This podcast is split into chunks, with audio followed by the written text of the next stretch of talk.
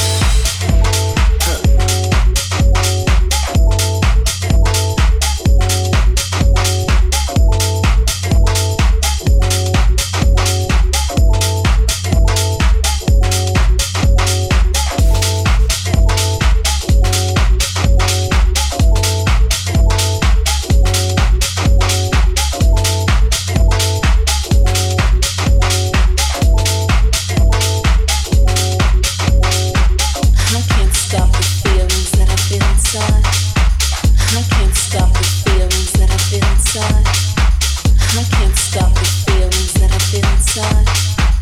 I can't stop the